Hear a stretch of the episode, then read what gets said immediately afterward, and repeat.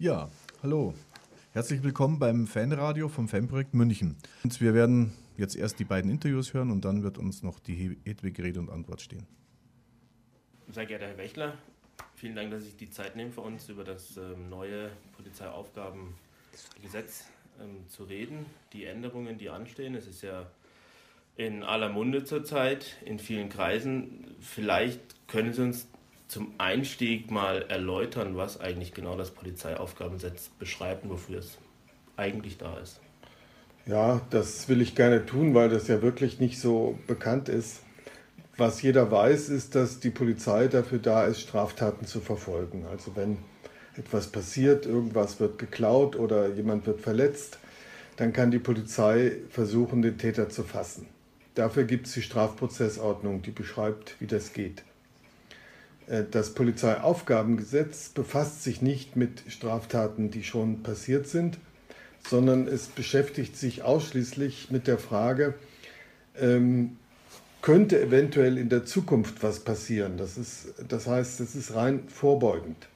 Das heißt, die Polizei denkt, glaubt, vermutet, ähm, ein bestimmter Mensch könnte etwas tun, etwas, was strafbar sein könnte. Und deswegen unternimmt sie bestimmte Dinge äh, gegen ihn. Und was sie unternehmen kann, das steht im Polizeiaufgabengesetz. Und jetzt soll das Polizeiaufgabengesetz neu geordnet, äh, neu aufgesetzt werden. Ähm, etliche gravierende Änderungen sind vorgesehen. Wir müssen zugeben, Lothar und ich haben es nicht genau durchgelesen. Sie haben uns erzählt, Sie haben sich durchgearbeitet über mehrere Tage hinweg. Ähm, welche sind denn jetzt die, die Änderungen, die anstehen? Naja, die, die Polizei soweit sie vorbeugend äh, arbeitet, die ist uns ja ein Begriff. Nicht? Man sieht ja. im Bahnhof, äh, gibt es die Streifen, die laufen rum und verdächtige Leute werden dann kontrolliert, vor allen Dingen, wenn sie ein bisschen aussehen, als wenn sie Ausländer wären. Ja. Ähm, und äh, man kennt sie als Straßenpolizei, wo sie halt Kontrollen durchführen, Alkoholkontrollen, Geschwindigkeitskontrollen. Ähm, das ist ja ein vertrautes Bild.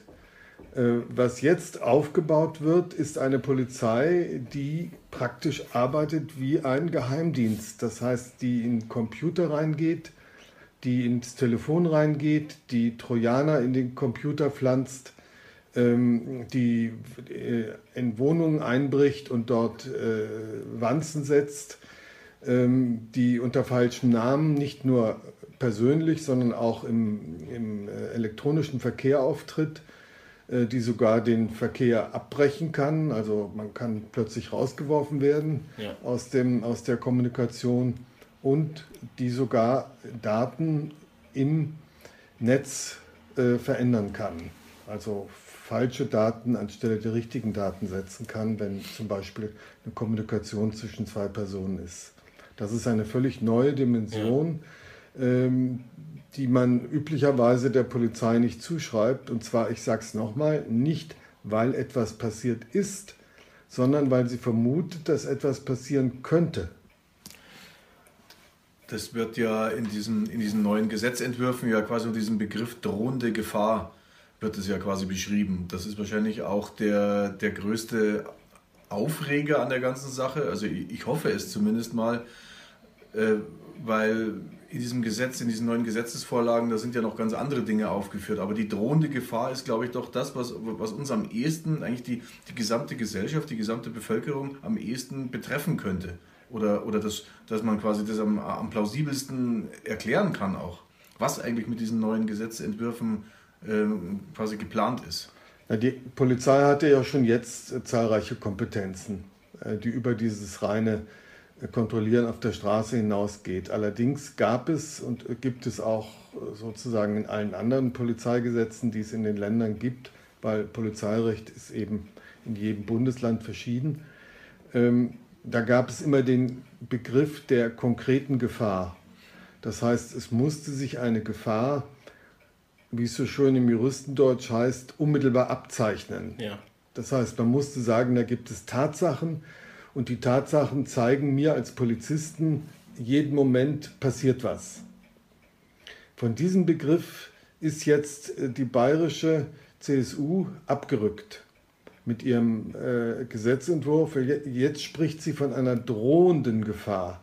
Das heißt, es ist etwas, was nicht so konkret ist, sondern was vermutet wird, was passieren kann in der, in der Zukunft, was aber nicht so unmittelbar bevorsteht wie die konkrete Gefahr. Das Jetzt. heißt, um es nochmal zusammenzufassen, ja. die Schwelle wird einfach abgesenkt, unter der die Polizei eingreifen kann. Und wie weit wird die Schwelle abgesenkt? Also ähm, drohende Gefahr, drohende Gefahr in Bezug auf Terrorismus, äh, das ist ja das, was die Hardliner immer unter dieser Prämisse wird ja immer mehr gefordert von den Hardlinern unter den Sicherheitspolitikern, unter anderem jetzt auch von der CSU. Ist das irgendwo im Gesetz eingegrenzt oder wird das einfach grundsätzlich abgesenkt, diese Schwelle? Also wenn das Gesetz unter dieser Flagge verkauft wird, dass man eben was gegen den internationalen Terrorismus unternehmen will, dann darf man sich davon nicht einwickeln lassen. Das ist eine falsche Flagge. Der Terrorismus spielt im Polizeiaufgabengesetz eine völlig untergeordnete Rolle. Äh, die drohende Gefahr kann sich beziehen auf allerwelts auch Kleinkriminalität. Also zum Beispiel eine Sachbeschädigung von einer Telefonzelle oder von irgendeinem einem öffentlichen Gebäude kann dazugehören. Die Gefahr, ne? da ist ja noch ja. nichts passiert. Ähm, und äh, lauter so Delikte, die alle im, im, im kleinen bis mittleren Bereich liegen. Da gibt es ja den schönen Begriff Verstoß gegen die sexuelle Selbstbestimmung. Ähm, dazu gehört ja auch ähm, wenn ich äh, einer, einer Frau zu nahe trete, indem ich sie meinetwegen betatsche oder irgendetwas in dieser Richtung. Das sind ja alles unerfreuliche Dinge, aber keine schweren Delikte. Und außerdem sind sie nicht passiert, sondern sie stehen bevor möglicherweise. Es ist eine, eine, vielleicht eine Gefahr aus Sicht der Polizei. Und überall da kann sie eingreifen und das hat ja alles mit Terrorismus nichts zu tun. Jetzt haben Sie habe ich gelesen oder auch gehört, es gibt ja schon verschiedene Beiträge, unter anderem auch mit Ihnen im äh, Radio oder Fernsehen, ähm, dass es das die schärfste Gesetzesänderung im Polizeiaufgabengesetz ist seit 1945, dass die Polizei nicht mehr solche Befugnisse hatte wie zur Zeit des Nationalsozialismus.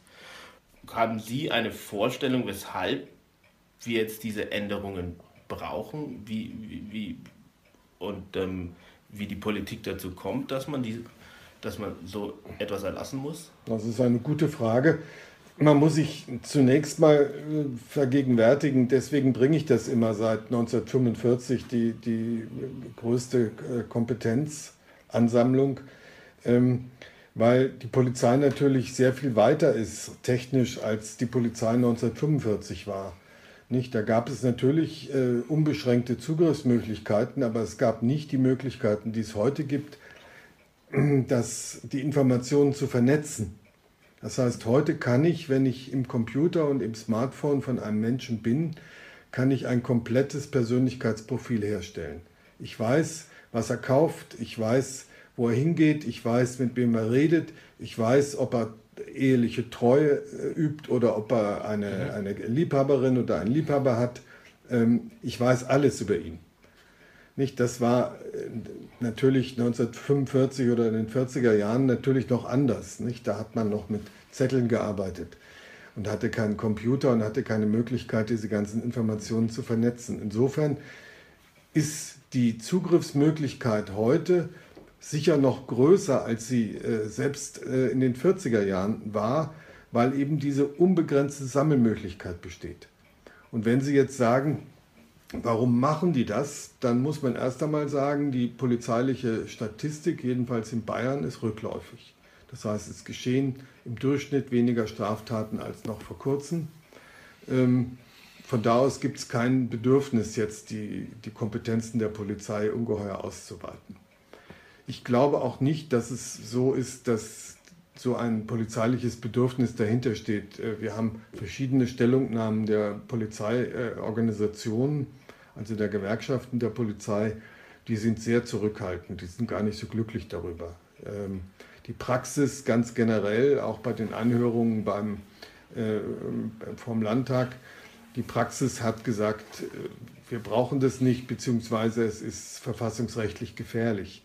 Ähm, Ich glaube, dass was anderes dahinter steht. Ich glaube eher, dass es so eine Symbolgeschichte ist, dass man eben dem Bürger den Eindruck vermitteln will, wir machen was, wir bauen unsere Polizei großartig auf und abstrahiert dabei, dass diese umfassende Möglichkeit, den Bürger zu überwachen, ja in Wirklichkeit seine Sicherheit nicht, äh, nicht ausbaut, sondern im Gegenteil ihn bedroht. Äh, vor allen Dingen, wenn man überlegt, dass ja auch äh, Innenminister wechseln. Äh, es kann auch theoretisch irgendwann mal einen AfD-Innenminister geben und dann Prost Mahlzeit. Mhm. Jetzt ähm, dann allerdings Prost Mahlzeit. Ähm, jetzt, jetzt vielleicht mal so vielleicht etwas Hoffnungsvolles. Ähm, es gibt ja das, die Möglichkeit, ähm, das spätestens vor, das, vor, dem Bundesverfassungsgericht das Gesetz ähm, zu kippen. Ähm, wie würden Sie da die Chancen sehen? Ich habe sogar gelesen, dass es eigentlich auch gegen, Europä gegen die Europäische Menschenrechtskonvention äh, verstößt, sodass ich mir noch persönlich noch weniger erklären kann, wie man überhaupt so einen Gesetzesentwurf dann da einbringt. Wie würden Sie da die Chancen sehen? Ach, fragen Sie einen Juristen über die Chance einer Klage. Ähm, wenn Sie drei Juristen fragen, kriegen Sie drei verschiedene Antworten. Ich will überhaupt keine Spekulation okay. darüber machen. Ich bin der Meinung, man muss es machen. Man muss zu den Verfassungsgerichten gehen. Und wenn es nichts anderes hilft, muss man auch zum Menschenrechtsgerichtshof gehen. Ähm, welche Chancen das hat, äh, das fragen Sie mich, wenn das Urteil gekommen ist, dann weiß ich, was rausgekommen ist. Ähm, ich, je länger ich in diesem Beruf bin, desto weniger bin ich bereit, äh, Prognosen abzugeben. Ja, vielleicht noch eine Frage, auch Richtung Prognose. Ähm, kann es sein, dass, äh, dass vielleicht auch, naja, der Wahlkampf spielt eine Rolle, die persönliche Profilierung neuer politischer äh, Verhältnisse in Bayern oder in Deutschland spielen eine Rolle. Aber kann es vielleicht auch sein, dass man jetzt die Chance wittert, ein bisschen so die, die Massen ruhig zu stellen? Also ich meine, letztendlich zielt es ja Fußballfans, linkspolitische äh, Aktivisten in großer Masse und vielleicht aber auch auf Gewerkschaften, auf, auf, auf große Veranstaltungen, die auf die Straße gehen und ihren Protest, ihren Unmut zeigen, zieht es vielleicht auch äh, so ein bisschen darauf ab, dass man, dass man, ja, sehen Sie da Zusammenhänge, dass das irgendwie vielleicht auch deshalb gemacht wird, weil wahrscheinlich die, ja, die herrschende politische Klasse äh, einfach auch sieht, der Bürger könnte ja ziemlich schnell unzufrieden werden mit egal was. Die Möglichkeit besteht immer, aber ich meine, die Fakten sprechen dagegen. Nicht? Es gibt kein Bedürfnis, ein solches Gesetz zu machen. Ähm, es kam ja bei, dem, bei der Verhandlung vom Bundesverfassungsgericht, ähm, als es um das äh, BKA-Gesetz ging, was ja zu Fall gebracht worden ist vom Verfassungsgericht, da gab es ja auch schon Kompetenzen, wie zum Beispiel, dass man Staatstrojaner unterbringt im, äh, in den Computern seitens der Polizei.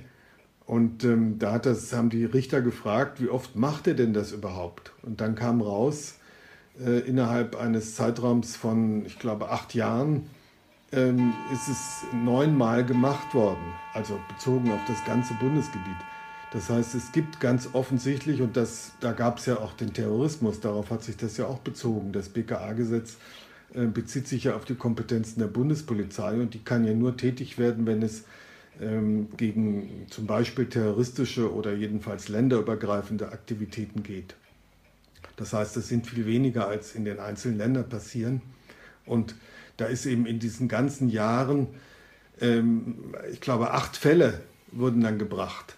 Das heißt, es gibt überhaupt kein, überhaupt kein äh, praktisches Bedürfnis für diese riesigen Eingreifsmöglichkeiten. Das ist meine feste Überzeugung. Und das Ganze ist Symbolpolitik, aber natürlich eine Symbolpolitik, die gegen uns losgehen kann. Nicht, weil irgendwann wird es vielleicht doch mal angewandt und dann stehen wir dumm da, wenn wir jetzt uns nicht wehren. Es heißt ja auch, dass, äh, also wenn man dafür argumentiert, das ist ja alles, es muss ja alles aufgrund von einer richterlichen Entscheidung ist es, also es hängt immer von der richterlichen Genehmigungsfähigkeit oder einer richterlichen Entscheidung ab, dass solche Maßnahmen, die jetzt neu in, in das neue Polizeiaufgabengesetz eingearbeitet werden, dass die überhaupt stattfinden können. Nur ist teilweise. Das Nur teilweise. Also einige Dinge können auch ohne Richter stattfinden. Zum Beispiel äh, das Verbot, äh, den Wohnort zu verlassen, was ja ausgesprochen werden kann ähm, das kann ohne den Richter geschehen, nur durch die Polizei und der Betroffene muss dann vor das Verwaltungsgericht gehen und das anfechten. Und auch die andere Geschichte, die ich für noch gravierender halte, dass man jemanden zwingen kann, den Wohnort zu verlassen und in einen anderen Ort zu ziehen, ähm, auch das steht nicht unter Richtervorbehalt. Nicht? Das heißt, das kann einfach passieren und dann ist der Betreffende äh, gezwungen, dagegen zu klagen. Nicht? Dann kommt irgendwann ein Urteil, vielleicht nach Wochen, vielleicht nach mhm. Monaten. Inzwischen kann der seinen Beruf verloren haben. Ne? Und es, es greift natürlich gewaltig in seine Existenz ein. Was würden Sie jemandem sagen, ähm, der sagt, ja gut, äh, ich habe dieses typische, ich habe nichts zu verbergen, ich, äh, ich verhalte mich korrekt, ich komme mit dem Gesetz nicht in, in, in Konflikt ich, äh, und die, wir hören das ja oft und das Klientel, mit dem wir im Fußball zu tun haben, Fußballfans, Ultrafans, Hooligans, stehen ja per se negativ in der Gesellschaft da, wenn man mit dann ab und zu Freunden und Bekannten redet und denen von irgendwelchen Vorfällen mit der Polizei berichtet. dann heißt es, naja, die Polizei wird schon äh, wissen, wieso sie wie, und wie sie gehandelt hat und es wird schon einen Grund gehabt haben. Und jetzt in Bezug auf dieses Gesetz hört man möglicherweise ja, ähm, betrifft mich ja nicht. Was würden Sie solchen Leuten sagen? Weshalb es sie vielleicht doch betrifft. Das Argument ist, beim, beim Polizeiaufgabengesetz ähm, ist das daneben, ne? weil da geht es ja gerade nicht darum, dass der Betreffende Dreck am Stecken hat. Nicht, der hat ja, also auch der Verdächtige, der da verfolgt wird, der hat ja nichts getan. Nicht? Das heißt, das ist ein Verdacht, der gegen ihn besteht und ein Verdacht kann gegen jeden von uns natürlich äh, bestehen. Wir haben ja vor einiger Zeit den Fall gehabt, ich weiß nicht, ob Ihnen das noch in Erinnerung ist, in, in Rosenheim, ähm, wo äh, einige 20 Leute eine, eine Übung gemacht haben, eine, eine Demo-Übung, also wie verhalte ich mich auf, auf Demonstrationen. Und äh, die haben genauso eine Polizeiverfügung gekriegt, dass es hieß, sie durften für das Wochenende, da war nämlich der AfD-Parteitag in, in Köln, äh, durften sie Rosenheim nicht verlassen. Die hatten nichts ausgefressen. Mhm. Und die hatten auch nichts Böses im Sinn, aber die Polizei hat es ihnen unterstellt, dass sie was tun würden. Und wir haben dann zwar gewonnen, äh, die Entscheidung kam dann nach einer gewissen Zeit, aber wir mussten klagen dagegen. Ne? Und wenn wir das nicht gemacht hätten, dann wär eben, wären die Leute eben von der Polizei auf Rosenheim festgenagelt gewesen. Ne? Und ich weiß, äh, die Mandantin von mir, die wollte nach Italien fahren äh, an dem Wochenende, die musste das abblasen, weil eben dieses Verbot im Raum stand. Nicht? Und die hatte nun überhaupt nichts. Sie wollte zu einer Theaterprobe, ne? also hatte gar nichts getan. Ja. Geriet aber zufällig in diese Polizeikontrolle. Ne? So leicht kann das einfach passieren. Nicht? Jedem von uns kann das passieren. Dann habe ich noch eine Frage, die, die mich auch beschäftigt und die, man liest es immer, man kennt äh, diese zehn, ich weiß nicht, ob es fünf oder zehn Stichpunkte sind, äh, wenn man was über dieses neue Gesetz liest, äh, kommt als erstes immer CSU will Polizisten mit Handgranaten ausstatten. Das halte ich dann für so abstrus und es wird gerade von den Polit-Satire-Sendungen gerne hergenommen, ja, dann verfolgt in Zukunft die Polizei den Fahrraddieb mit einer Handgranate und man weiß überhaupt nicht mehr, wer der Fahrraddieb eigentlich war, weil dann ist ja die Handgranate explodiert. Äh, ist wenigstens das eingestrengt? Steht das wirklich so drin? Das halte ich persönlich, also für mich, für mich ist das tatsächlich Realsatire, wenn das da drin steht. Ablenkungsmanöver. Also steht da drin, dass unter gewissen extremen Umständen die Polizei tatsächlich äh, Sprengstoff einsetzen kann. Ähm, ich halte das aber ehrlich gesagt auch nicht für ein praktisches Problem. Nicht, die Polizei ist überhaupt nicht scharf darauf, Spreng, äh, Sprengstoff einzusetzen. Dafür gibt es Spezialisten und die werden dann auch in solchen Fällen gerufen werden. Das halte ich für ein Nebenproblem. Allerdings ist es natürlich äh, sehr plakativ und es unterstreicht nochmal, dass dieses Gesetz völlig neben dem polizeilichen, auch neben der Praxis der Polizei her ist. Nicht? Die, die Polizisten wollen keinen Sprengstoff einsetzen. Nicht? Das, ist, äh, das äh, liegt jenseits ihrer, ihrer Bedürfnisse und auch jenseits der Notwendigkeit. Aber die Entwicklung, also wenn man so einzelne Bundesländer anschaut, gibt es doch äh, bei den jeweiligen Landespolizeien und sei es nur die Sondereinsatzkommando doch eine, also was die Ausrüstung betrifft, vielleicht auch das Handeln und das Auftreten, doch eine zunehmende Militarisierung. Also wenn man sieht, mit, mit Schützenpanzer ähnlichen Fahrzeugen, die Bewaffnung, die Ausrüstung der, der Polizisten nimmt doch äh, ja, soldatische Züge an. Das ist wohl wahr. Äh, wir haben ja jetzt, äh, weil 50 Jahre APO ist, mhm. kann man ja jetzt sehen, wie das da früher aussah. Mhm. Ne? Da sind die Polizisten mit, mit Stoffmützen erschienen und hatten ihre normalen Stoffuniformen an. Ähm, das sieht natürlich jetzt völlig anders aus, nicht? ohne dass man sagen kann, äh, dass jetzt äh, der Bürgerkrieg ausgebrochen wäre. Ähm, das ist klar, die, das ist allerdings ein Bedürfnis der Polizei, die hat immer gesagt, ja, wir wollen halt besser geschützt sein, wir wollen Helme tragen, wir wollen Knieschützer tragen, wir wollen, äh, wie man so schön sagt, Eierschützer tragen. Ähm, all dies ist, äh, sind Forderungen der Polizei gewesen und denen ist man nachgekommen. Und das sieht natürlich alles unglaublich militärisch aus und trägt nicht zur Deeskalation bei. Ne? Das stimmt schon. Was möchten Sie uns zum Schluss uns und vielleicht auch der Fußballwelt, den zuhörenden Fans, ähm, zum Abschluss mitgeben? Also wer sich nicht wehrt, der lebt verkehrt. Nicht? Man muss einfach was tun gegen dieses äh, Vorhaben. Und kurzfristig kann man ihm was tun, indem man sich äh, den verschiedenen Gruppen, die gegen dieses Gesetz äh, kämpfen wollen, anschließen. Da wird Geld gesammelt, das geklagt werden kann. Das alles kann getan werden. Und letztlich wird die Geschichte auf politischer Ebene entschieden. Das heißt, man darf Leute, die solche Gesetze einbringen, halt nicht wieder wählen.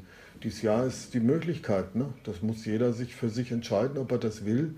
Und wenn er es will, dann nimmt er eben solche Gesetze in Kauf. Dann vielen Dank für das Gespräch. Herr Bitte schön. Ja, herzlich willkommen zurück live im Studio hier bei Radio Lora. Der Lothar hat mich dankenswerterweise am Anfang nicht erwähnt. Der Jochen vom Fanprix, also ich bin auch noch hier mit dabei und ich war auch beim Interview mit Herrn Wächtler mit dabei, wie man vielleicht gehört hat.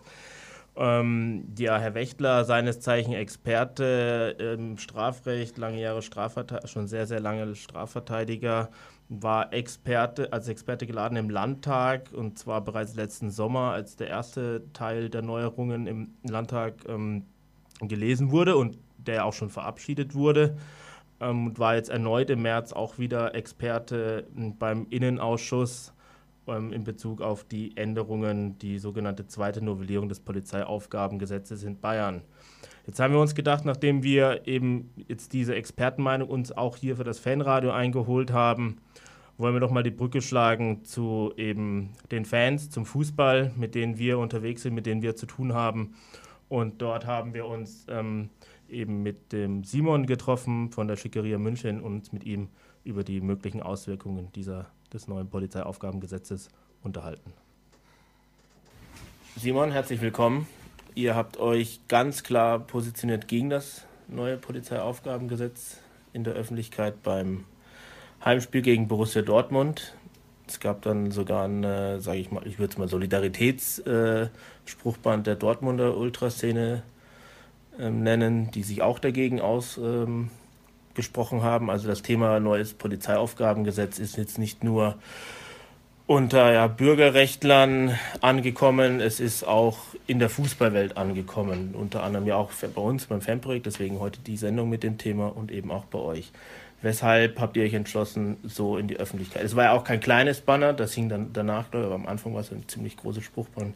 Weshalb habt ihr euch dazu entschlossen? Also einmal gibt es da natürlich ganz klar ein Eigeninteresse. Also wenn man sich die Liste an Neuerungen und Maßnahmen anschaut, dann kann man sich als Fußballfan, der schon auch eine Zeit lang Repression gegen Fußballfans äh, miterlebt hat, äh, durchaus ausmalen, dass da das eine oder andere auch auf uns zukommen würde. Ähm, also man kann nur sagen, als jemand, der aktiver Fußballfan ist oder als jemand, der ins Stadion geht und dem dann nicht alles drumherum scheißegal ist, dass es wichtig ist, sich da zu positionieren und äh, zu schauen, ob man das noch verhindern kann.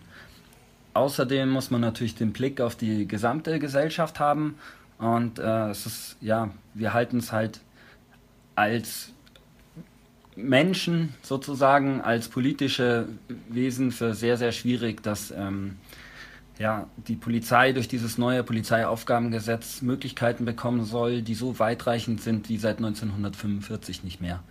Und ich denke auch, es ist auch besonders ähm, schwierig daran, dass äh, die Grenzziehung, die ja nach 45 sehr bewusst gemacht worden ist zwischen Polizei und Geheimdienst, dass die verschwimmt und da wieder eine eine Polizeibehörde mit geheimdienstlichen Befugnissen entsteht.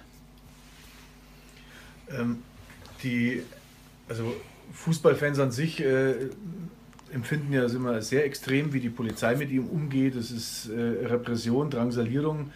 Äh, man neigt ja dazu zu sagen, ähm, bei den Fußballfans, also Ultras oder einfach organisierte Fußballgruppen, da wird so ein bisschen vor, vorab schon experimentiert von Seiten der Polizei, von Seiten der Justiz vielleicht auch, was geht.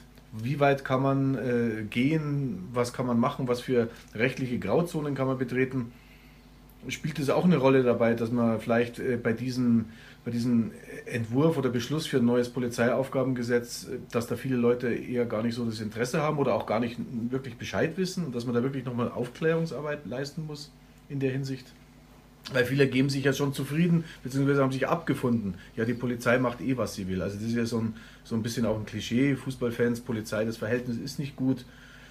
Oder meinst du, dass da dass wirklich das Thema Aufklärung an erster Stelle stehen muss in der Hinsicht und auch die, den Leuten bewusst machen, hier geht es nicht um irgendwelche Feindbilder, sondern hier geht es tatsächlich um Grundrechte, hier geht es um, um wirkliche bürgerliche Freiheiten.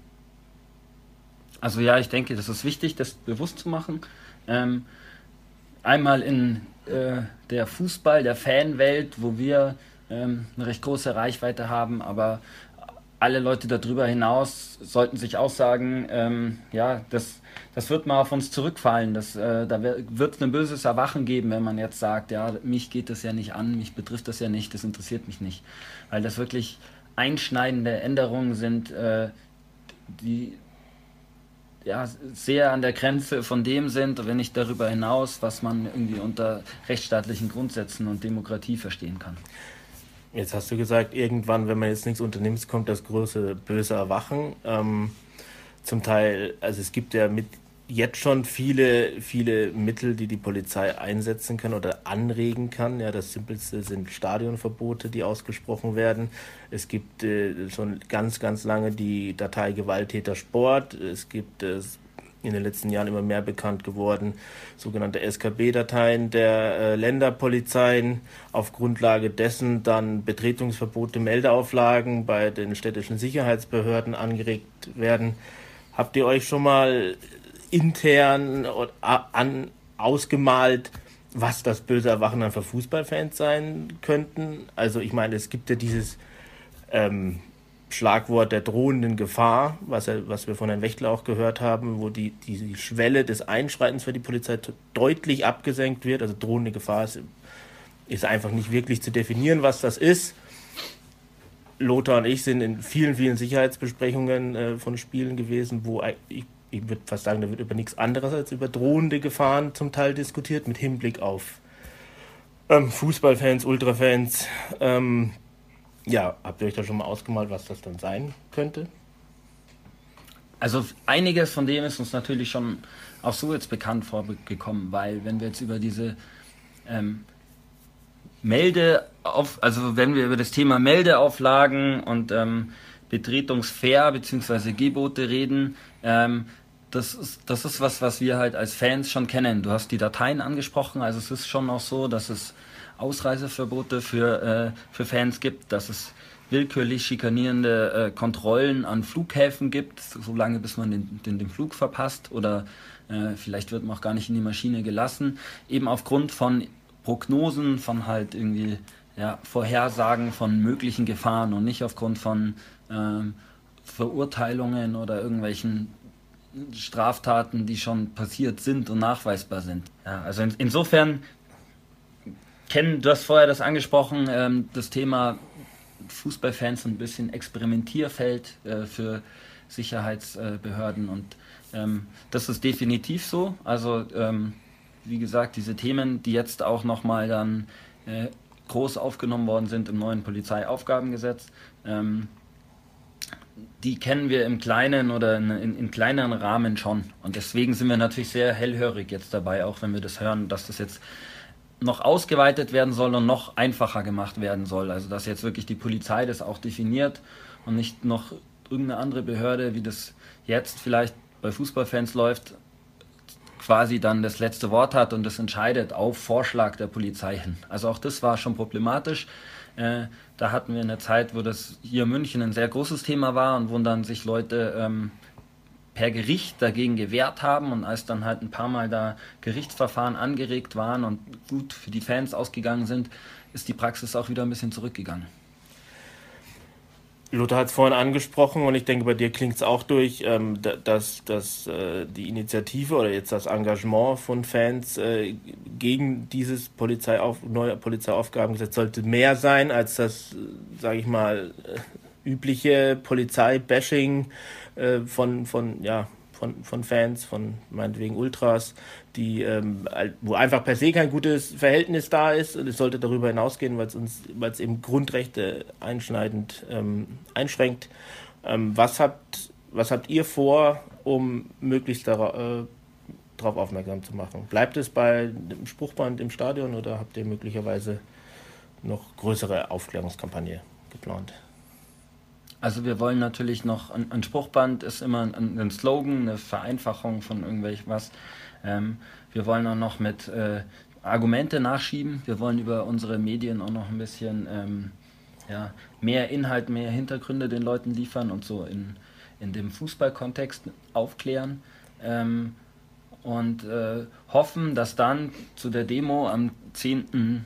Mai ähm, auch viele Fußballfans kommen und mit zum Ausdruck bringen, dass wir gegen dieses Polizeiaufgabengesetz sind. Habt ihr äh, so Erfahrungswerte, wie diese Thematik jetzt nicht nur innerhalb einer Ultragruppe, die ja doch, sagen wir mal, so, so, so ein eigener Teil der gesamten Fanszene oder des gesamten Fanspektrums ist, sondern habt ihr so, so übergreifend auf die, auf die ganzen Fantribünen, gibt es da Reaktionen oder habt ihr da irgendein Feedback bekommen oder ist diese Thematik äh, äh, vielen bewusst, weniger bewusst oder, oder reduzieren das viele nur auf, auf Thema Fußball und Ultra und Oder auch nur auf Bayern. Ist es ja. nur in Bayern ein Thema? Also man hat ja an der äh, Solidaritätsaktion der Dortmunder Fans und Dortmunder Ultras gesehen, dass es ähm, auch darüber hinaus wahrgenommen wird und dass auch die Problematik wahrgenommen wird. Ich glaube, die Dortmunder können von ihren Besuchen in München auch ein Lied davon singen, dass in, jetzt mal ein bisschen verharmlosend gesagt, in, ba in Bayern die Uhren anders gehen. Also da gibt's, wird dann oft auch von Seiten der Polizei äh, wegen Nichtigkeiten, dass die Fans, was überall anders überhaupt kein Problem ist, eine Megafon dabei haben zum Beispiel, ähm, wird dann auf die Dortmunder deswegen eingeprügelt und wirklich eine Massenschlägerei quasi ausgelöst von der Polizei, so wie jetzt bei, den Letzt-, bei dem vorletzten Spiel von Dortmund hier. Insofern kennen die das schon und äh, aber ich denke mal, es unterstreicht auch die, also die, diese Tragweite von diesem Thema, wenn auch Fans aus anderen Bundesländern sagen, wir machen auch da aufmerksam drauf, wir sprechen uns auch so dagegen aus. Was jetzt die Fanszene über die Ultraszene hinaus in München angeht, ist es so, dass ähm, Ihr habt das vorher gesagt, generell ist nach Jahren, wo man halt so Fanpolitik macht, eher so ein bisschen eine, so eine Stimmung da, ja, die, äh, die Polizei macht eh, was sie will und ähm, es macht eigentlich keinen Sinn, sich jetzt groß zu wehren. Also es ist schon sehr viel Lethargie da drinnen und trotzdem haben uns viele Leute angesprochen, dass das Thema äh, ja, interessant ist, dass man da was machen muss. Also das ist schon auch so von so überall in der Fanszene hier und da aufgetaucht und unsere Aufgabe ist es jetzt, dass es halt in einem größeren Kontext den Leuten halt bewusst wird. Ja, hallo. Zurück im Studio. Gute Überleitung, wie der Simon auch schon gesagt hat. Das muss vielen Leuten bewusst gemacht werden, die Thematik, um was es geht. Noch kurz zum Jochen. Vielen, vielen Dank, dass du mich wieder ans Mikro lässt. Gerne. ich probiere es nochmal. Ich hoffe, es läuft etwas geschmeidiger ab. Äh, und wir gehen oder wir kommen zu unserem Studiogast, die Hedwig. Hat jetzt mit Fußball nicht so viel zu tun, ist aber, glaube ich, eine engagierte Kämpferin und Arbeiterin, was, diese, was quasi diese Thematiken angeht, Widerstand zu zeigen, sich Gedanken zu machen, Protest zu organisieren und Leuten also quasi auch ein bisschen in den Arsch treten, sich für solche Sachen zu interessieren und engagieren. Ja, das hast du sehr schön gesagt. Äh, ich arbeite bei der Gewerkschaft Verdi äh, und die Gewerkschaften sind für mich äh, die erste und die wichtigste Kraft, die sich für das ganze Volk einsetzen muss und sich für die demokratischen Rechte einsetzen muss. Wir brauchen sie, wir brauchen sie jeden Tag beim Streik, bei Demonstrationen und was immer wir tun. Und je mehr in diesem Land äh, die Reichen reicher werden und die Armen ärmer werden, je mehr sich hier das aufspaltet, umso mehr brauchen wir unsere demokratischen Rechte und umso mehr baut die Gegenseite vor mhm. und macht Gesetze, die sie gegen uns anwenden können. Mhm. Wir haben jetzt dann festgestellt, also zuerst mal noch, ja, es stimmt, äh, äh, ich habe dabei sehr viel Sachen schon äh, mich als Initiativ gesehen und dafür mich also mit dafür geschaut, dass Verdi und die Gewerkschaften äh, ihren Aufgaben danach kommen. Also das erste war das Versammlungsgesetz, wo das in Bayern geändert werden sollte, wo eine breite Kampagne dann dagegen stattgefunden hat. Das zweite war äh, gegen das äh, bayerische sogenannte Integrationsgesetz. Und auf das möchte ich auch gleich Bezug nehmen. An dem sieht man nämlich sehr schön, dass äh, das, was dort ideologisch mit Leitkultur gesagt worden ist, jetzt voll zuschlägt. Mhm. Deswegen auch das Motto für unsere Veranstaltung morgen. Ja, Solidarität kommt und hört, wie die deutsche Leitkultur zuschlägt.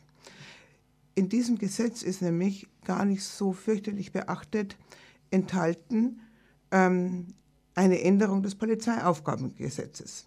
Und zwar, ähm, dass man sagt, wo immer sich ein Asylsuchender aufhält, ist das ein gefährlicher Ort. Und aus dem leitet sich ab, dass man überall, wo ein Asylsuchender ist, mehr, also die Polizei mehr Rechte hat, gegen jemanden vorzugehen. Und das betrifft nicht nur die Asylunterkunft, das betrifft genauso die Wohnung in der ein Asylsuchender ist, immer zu sich zum Beispiel als Gast lädt. Damit ist sozusagen über die Definition gefährlicher Ort bereits die gefährliche Person geschaffen worden. Weil ein Asylsuchender kann nicht aufhören, ein Asylsuchender zu sein. Ne? Ja. Äh, mit dem zweiten Gesetz, das jetzt dann ab dem 1. August ähm, in Kraft getreten ist, 2017, es geht ja alles zack, zack, zack hier, ja, ähm, äh, ist, ist, das heißt ja zur Überwachung gefährlicher Personen. Äh, da ist es der nächste Schritt gemacht worden. Es ist wirklich die gefährliche Person eingeführt worden, ja, von der... Als Begriff. Äh, als das, das heißt so das Gesetz. Mhm. Ja, äh, wo praktisch von der eine Gefahr ausgehen könnte, ja, und das macht sie zur gefährlichen Person. Der dritte Schritt kommt jetzt mit dem neuen geplanten Gesetz. Der Polizei werden eigentlich, der Polizei wird einfach alles erlaubt, ja. um nachzuweisen, in Anführungszeichen, warum diese Person gefährlich ist. Und man deswegen sie dann tatsächlich drei Monate, dann nochmal drei Monate und im Prinzip dann immer wieder wiederholt, eigentlich unbeschränkt hinter Gitter bringen kann. Die sogenannte Präventivhaft. Genau, ja. eigentlich Schutzhaft, ja. äh, wo keinerlei Strafverfahren stattfindet. Ja? Das hat eine Dimension, die man sich ehrlich gesagt kaum vorstellen kann. Und man sollte mit dem Irrglauben aufhören, äh, das werden die schon nicht anwenden was die Polizei hat, wendet sie auch an. Man muss vielleicht ganz kurz erklären zu der Präventivhaft, Schutzhaft, alle, die alle drei, die, wo man für drei Monate mhm. ähm, quasi weggesperrt werden kann, dass die Verlängerung oder auch, auch allein, dass ich schon in Präventivhaft in Haft genommen wird für drei Monate, da wird mir kein Verteidiger an die Seite gestellt. Das findet völlig, das entscheidet ein Richter, die mhm. Polizei regt es an und ein Richter entscheidet es. Und dann muss ich mich quasi aus der Haft heraus beweisen, dass ich jetzt nicht mehr eine gefährliche Person bin, ein Gefährder bin. Und dann entscheidet wieder ein Richter und ich habe keinen Anwalt an meiner Seite. Und das ist halt eine ganz klare Änderung dazu, wie es jetzt im Moment ist. Wenn ich jetzt verhaftet werde, ab dem Moment, wo ich hinten die Handschellen habe, wo es Klick mhm. macht, wird, muss mir ein Verteidiger an, ein Pflichtverteidiger mhm. an die mhm. Seite gestellt werden. Und das ist damit faktisch abgeschafft. Ja, äh, und äh, es ist ja auch so, also jetzt schon hat Bayern die längste Zeit, wie jemand da in, äh, von der Polizei in Haft genommen werden kann. Das sind 14 Tage. Ja? Ist jetzt schon die längste Zeit in, in der ganzen Bundesrepublik. drei Monate, und das sage ich jetzt auch als Gewerkschafterin, ist existenzgefährdend. Wer drei Monate hinter Gitter ist, der hat den Arbeitsplatz verloren, der hat die Wohnung verloren, ja, ohne dass überhaupt irgendein Strafverfahren gegen ihn eingeleitet worden ist. Dann sagt man hinterher, äh, sorry, war ein Irrtum, ja, oder auch nicht, je nachdem, ja, aber der Arbeitsplatz ist weg, die Wohnung ist weg. Das kann alles überhaupt nicht so von uns irgendwie hingenommen werden. Da muss sich ein Widerstand rühren. Ja, und da ist Aufklärungsarbeit der erste Schritt. Ähm, und deswegen haben wir uns entschlossen, äh, Verdi und GEW zusammen äh, morgen eben diese schon angekündigte Veranstaltung zu machen, ähm, wo sowohl das Polizeiaufgabengesetz vorgestellt wird, wo der Paragraph 114 vom Strafgesetzbuch vorgestellt wird und wo äh, Fälle, also Kolleginnen und Kollegen zu Wort kommen, die das bereits am eigenen Leib verspürt haben, wie die Leitkultur verstärkt zuschlägt.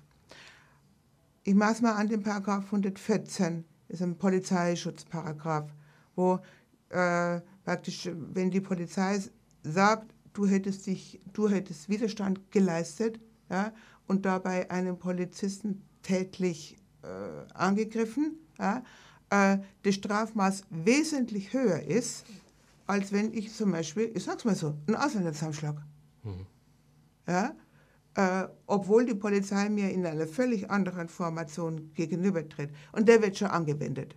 Der 114er ist angewendet worden äh, bei G20. Der Fabio saß vier Monate in Urhaft. Es gibt gar keinen Vorwurf gegen ihn, was er, was er eigentlich getan hat. Und trotzdem sitzt er. Der ist angewendet worden einen Tag, nachdem er in Kraft war, in Nürnberg, wo die wo sich Schüler gewehrt haben dagegen, dass ihr Klassenkamerad abgeschoben wird. Ja, die haben sich dann vor das Polizeiauto gehockt, klar, Widerstand gegen die Staatsgewalt, weil sie nichts anderes wollten, als dass sie ihren Klassenkameraden schützen wollten. Ja, so, und da saß der Sercem fünf Monate in U-Haft und hat jetzt zwei Jahre auf Bewährung bekommen. Zwei Jahre. Und jetzt sind Dutzende von Verfahren gegen die anderen, die das gemacht haben. Ja? Und ich sage einfach, Leute, es ist aller, allerhöchste Zeit, dass wir jede Gelegenheit nutzen, um zusammen etwas zu tun. Die Veranstaltung morgen ist nur ein Anfang. Ja. Das ist nur mal ein Auftakt, um sich selber zu informieren, andere mitzunehmen, also damit man besser mit anderen sprechen kann. Ja, so, es wird am 1. Mai weitergehen. Ja, es wird am 10. Mai mit der Demonstration weitergehen und wir müssen uns, wenn dieses Gesetz am 15. Mai verabschiedet werden wird, und da mache ich mir jetzt wenig Illusionen, ja, dass da was anderes kommen wird, müssen wir wieder unsere Köpfe zusammenstecken und darüber nachdenken, ja, wie wir gemeinsam hier unsere Gegenwehr aufbauen. Es, ich meine, diese, diese ganzen Gesetzesänderungen, die, die Neueinbringung von Gesetzen, ist ja nicht unbedingt der, der, die, der lautstarken Forderung der Polizei geschuldet. Letztendlich sind das alles politische Entscheidungen. Mhm. Das sind Entscheidungen von Politikern und Politikerinnen, die quasi äh, ja, uns vertreten sollen. Mhm. De, so finde ich, ist es auch wirklich die Aufgabe der gesamten Gesellschaft, also eine jedes Menschen, der hier in unserem Land lebt, äh, sich mit diesem Thema zu befassen. Also kritisch mhm. ja. oder zumindest irgendwie beschäftigen. Ja. Meine, das wurde jetzt schon mehrmals äh, hier in der Sendung jetzt gesagt. Also man kann es, glaube ich, auch nicht oft genug sagen. Dieses Thema ist ein politisches Thema. Ja, äh, und es ist im Übrigen ein bundespolitisches Thema. Ja. Also wenn du vorher Dortmund erwähnt hast, in NRW ist äh, inzwischen auch ein Gesetzentwurf äh, für zum Polizeiaufgabengesetz äh, auf dem Weg. Nicht ganz so krass okay. wie das Bayerische, aber auch krass. Ja, da bildet sich auch gerade ein Bündnis. Der Seehofer hat von Anfang an gesagt, das Gesetz in Bayern soll das Mustergesetz für alle im Bund sein. Und jetzt als Bundesinnenminister kann er ja auch äh, entsprechend in diesem Sinne handeln. Zum einen, der Seehofer ist ein bayerischer Depp, ja, mit dem man sich nicht befassen muss, wie man das so manchmal. Ja. Das ist leider nicht der Fall. Ja. Das hat bundesweite Dimension was hier gerade in Bayern geschieht. Jetzt habe ich mal eine Frage, mhm. Hedwig. Ähm, kannst du dir erklären, äh, woher dieser Zwang zu dieser absoluten Sicherheit äh, kommt von der Politik? Also wieso, also diesen, äh, anders kann man das ja nicht beschreiben. Ich will jetzt noch nicht totalitär sagen, aber ich meine, äh, am liebsten würden sie ja quasi Straf, also klar, Straftaten verhindern, bevor sie überhaupt begangen wurden, aber jetzt sind wir ja schon eigentlich noch mal einen Schritt weiter davor, also wo irgendwie noch nicht mal wirklich Ansätze da sind, weil diese drohende Gefahr etc., das kann man ja alles gar nicht wirklich definieren, was das eigentlich beschreibt und ähm, woher kommt das?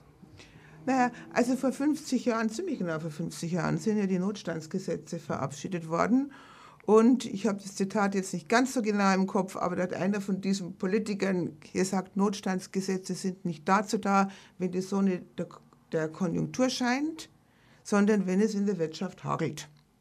Ja. Seitdem ist, also wir haben da teilweise äh, in der Wahrnehmung, merken wir das gar nicht so, seitdem ist die Schere zwischen arm und reich sowas von angewachsen. Ja, was wir mit Hartz IV haben. Das ist sowas, da ist das Elend und die Verarmung ist sowas von angewachsen.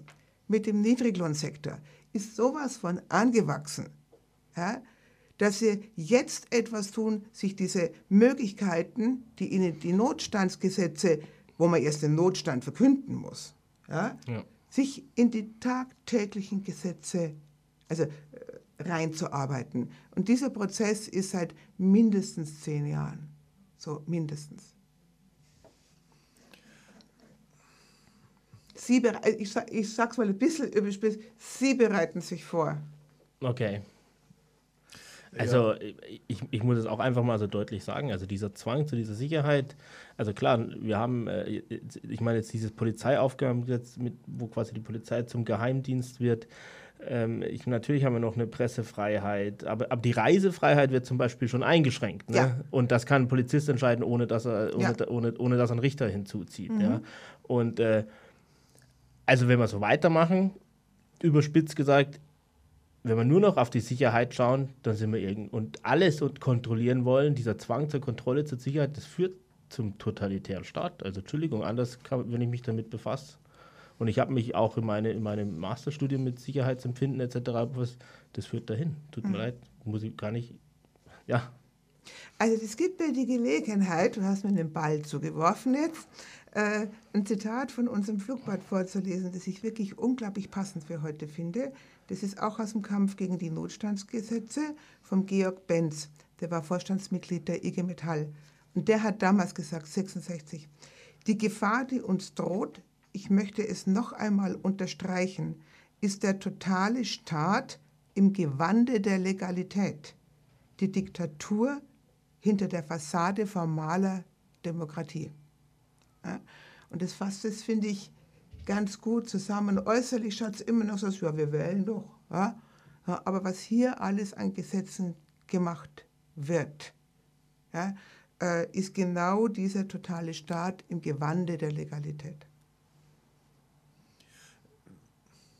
Was sind dann so die Beruhigungspillen? Was glaubst du? Also ich meine, ich habe gestern war es erst wieder das Ziel der Vollbeschäftigung in Deutschland äh, wird jetzt groß äh, quasi angepriesen, dass das so, so, so ein wunderbare neue Maßnahmen werden da geschaffen um, um Vollbeschäftigung.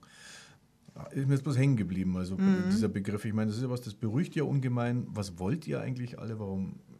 Wie, uns geht's gut, wir haben Arbeit und dann müssen wir doch einsehen, dass der Terrorismus so wahnsinnig äh, quasi dazwischen haut. Und es ist ja alles unsicher geworden. Äh, und da kommt es mir schon so vor, als ob man wirklich jetzt so krampfhaft versucht, die, die Leute mit so ein paar wenig, natürlich wirklich auch zurecht erworbenen Statusdingen, mhm. die unser Leben die letzten 40, 50 Jahre geprägt haben, vom Wirtschaftsausschwung bis über die Ölkrise bis jetzt zur Wiederver über die Wiedervereinigung, dass das so krampfhaft beibehalten werden muss, weil nur so äh, ist eigentlich die große Masse unserer Gesellschaft eigentlich ruhig. Also ruhig im Sinne vieler Politiker, die sich vielleicht solche Gesetze ausdenken. Ja, aber das ist ja schon immer bezahlt worden von anderen.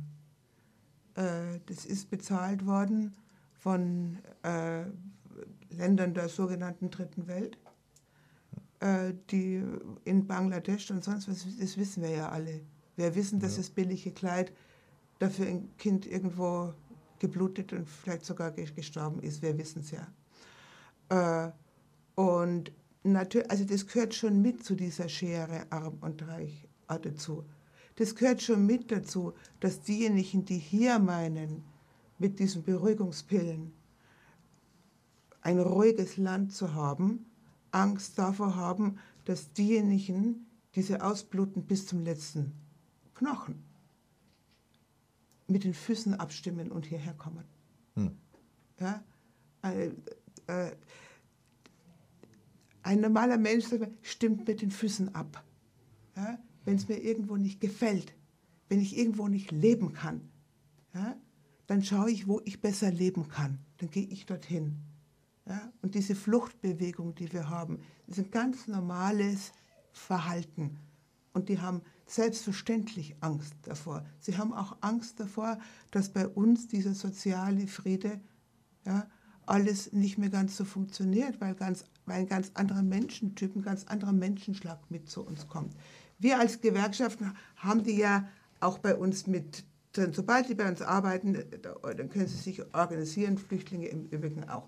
Jetzt habe ich den Uhrzeit bekommen. Dann Ja. erlaube ich mir nochmal, Genau. oder machst Nochmal- du das? Sag du nochmal, wann die Veranstaltung Also, ist. Und morgen, wo, morgen, 13. April im DGB-Haus um 18 Uhr genau, ist eine Infoveranstaltung. genau.